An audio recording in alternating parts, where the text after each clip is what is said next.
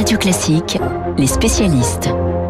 Il est 7h39, c'est l'heure de nos euh, spécialistes. Bonjour Régis Le Sommier. Bonjour. Vous êtes grand reporter. Alexis Karklins Marché, bonjour. Bonjour Gaël. Associé du cabinet de conseil 8 Advisory. Vous voyez mon accent anglais Toujours aussi. Il est parfait, vous êtes un invité régulier de euh, Radio Classique. On va commencer par vous Régis Le Sommier avec euh, la guerre en Ukraine. Bien sûr, on s'arrête ce matin sur une zone hautement symbolique, le Donbass, grande région à l'est du pays. La ville de Kramatorsk est notamment extrêmement regardée en ce moment. Qu'est-ce qui se passe vraiment au Donbass, Régis? Alors le Donbass, Petit rappel historique, c'est ce bassin houillé, vestige industriel de l'ère soviétique, situé, comme vous l'avez dit, à l'est de l'Ukraine et dont on vous parle depuis le 24 février. Euh, ça ne vous aura pas échappé, il est l'objet de toutes les attentions militaires depuis que l'envahisseur russe a, entre, a entrepris de conquérir l'Ukraine. En réalité, les combats au Donbass sont quotidiens depuis huit ans, mais pudiquement, notre attention médiatique l'avait laissé à l'écart. On préférait se concentrer à juste titre sur l'Irak, la Syrie, l'Afghanistan ou encore le Mali où les guerres étaient plus intenses et dans certains cas où nous, Français, avions des troupes engagées. Nous avons donc négligé ce petit bout de, de terre sans s'apercevoir que Vladimir Poutine et les nationalistes ukrainiens s'y livraient une guerre sans merci qui, toutes ces années, coûte à tout de même la vie à 13 000 personnes dans les deux camps. Aujourd'hui, avec l'attention soudaine et passionnelle que concentre l'Ukraine, les noms de Mariupol, Severodonetsk, mmh. Lysychansk, désormais Sloviansk et Kramatorsk ouais. nous sont devenus familiers. Les combats y font rage, une guerre massive, des duels d'artillerie. Seulement, si l'Ukraine fait l'objet d'une attention universelle, il est parfois difficile d'y voir clair dans l'évolution de ce conflit. Au brouillard de la guerre s'est ajouté un brouillard médiatique motivé par un soutien légitime à l'Ukraine et qui donc en permanence célèbre l'héroïque nation tout en passant sous silence une partie de ses déconvenus. Depuis le 24 février, rares en effet sont les journalistes qui ont pu accéder aux lignes de front. Les atrocités commises par les Russes lorsqu'ils ont cédé du terrain, soit par la négociation, soit parce que les Ukrainiens les y ont contraints, ont été largement documentées. Elles feront peut-être plus tard figure de preuve pour un procès pour crime de guerre. En attendant, les Russes progressent. Sur le front sud mmh. d'abord, conquête éclair au début du conflit de la ville de Kherson, progression vers l'ouest jusqu'aux portes de Mykolaïev. Ils ne se sont toujours pas attachés à Od attaqués à Odessa, qui depuis des mois retient son souffle. Après une période de flottement incompréhensible au début du conflit, les Russes opèrent actuellement une conquête méthodique des, centres urbains. L'usage massif d'une artillerie pas toujours très moderne leur donne l'avantage. Ainsi, on a beau évoquer souvent les armes ultra performantes fournies par l'Occident aux résistants ukrainiens, celles-ci restent en trop petit nombre, avec trop peu de soldats ukrainiens à savoir s'en servir pour espérer rivaliser avec la puissance de feu des Russes. Dans les dernières semaines, elles ont permis de cibler tout de même une douzaine de dépôts d'armes et de centres de commandement russes, mais c'est encore trop peu. En résumé, il vaut mieux des centaines de bons vieux orques de Staline, pilonnant avec des milliers de missiles grades, que des Javelin, des M777 ou des NLAW, fussent-ils très performants la force sourde du canon russe et sa capacité d'écrasement total domine, une moyenne de 50 000 obus ouais. contre le dixième à peine pour leurs adversaires.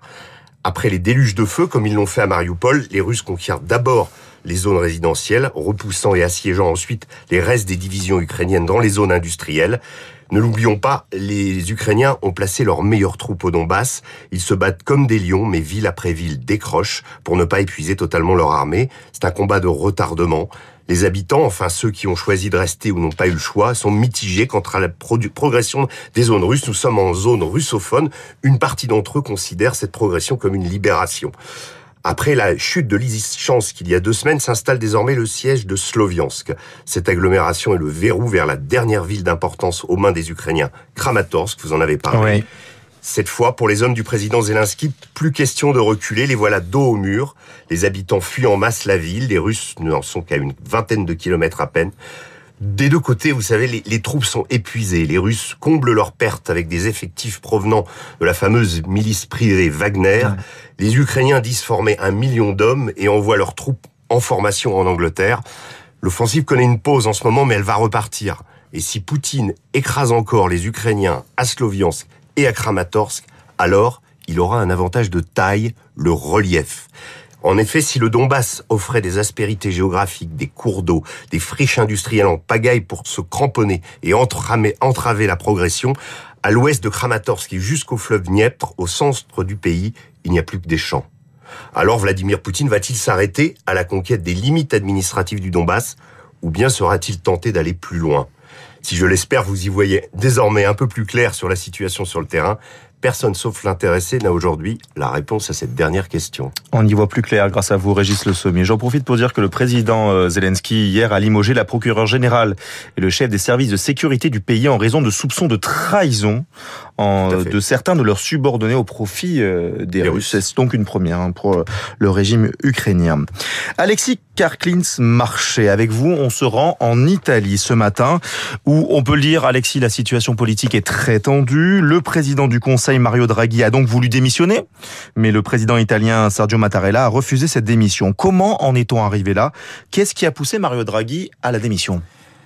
Et oui, Gaël, effectivement, c'est une situation euh, qui euh, marque une nouvelle fois la complexité de la situation politique en Italie. Il faut revenir sur euh, d'abord sur l'entrée au Palazzo Chigi, le siège de la présidence du Conseil de Mario Draghi. C'est en février 2021. Il forme un gouvernement d'union nationale. On sait que l'Italie a été extraordinairement marquée en 2020 par les premières vagues de, de Covid. Et sur son nom, sur sa réputation, euh, celui d'un banquier central très respecté, notamment banquier central européen. Vous savez, Mario Draghi, c'est celui qui est euh, à l'origine de cette fameuse expression whatever it takes, le quoi qu'il en coûte, qui est maintenant passé dans le dans le langage commun. On connaît un petit peu maintenant. On connaît bien au moins cette cette formule. Eh bien, euh, Mario Draghi a été choisi avec une assemblée très morcelée, donc aucune majorité claire, et sa majorité sur laquelle il s'appuie pour former ce gouvernement du national, euh, cette majorité va du centre gauche, le Parti démocrate, jusqu'à la Ligue, donc parti nationaliste de Matteo Salvini en passant par Forza Italia, le parti de Silvio Berlusconi de centre droit, et puis le mouvement populiste 5 étoiles.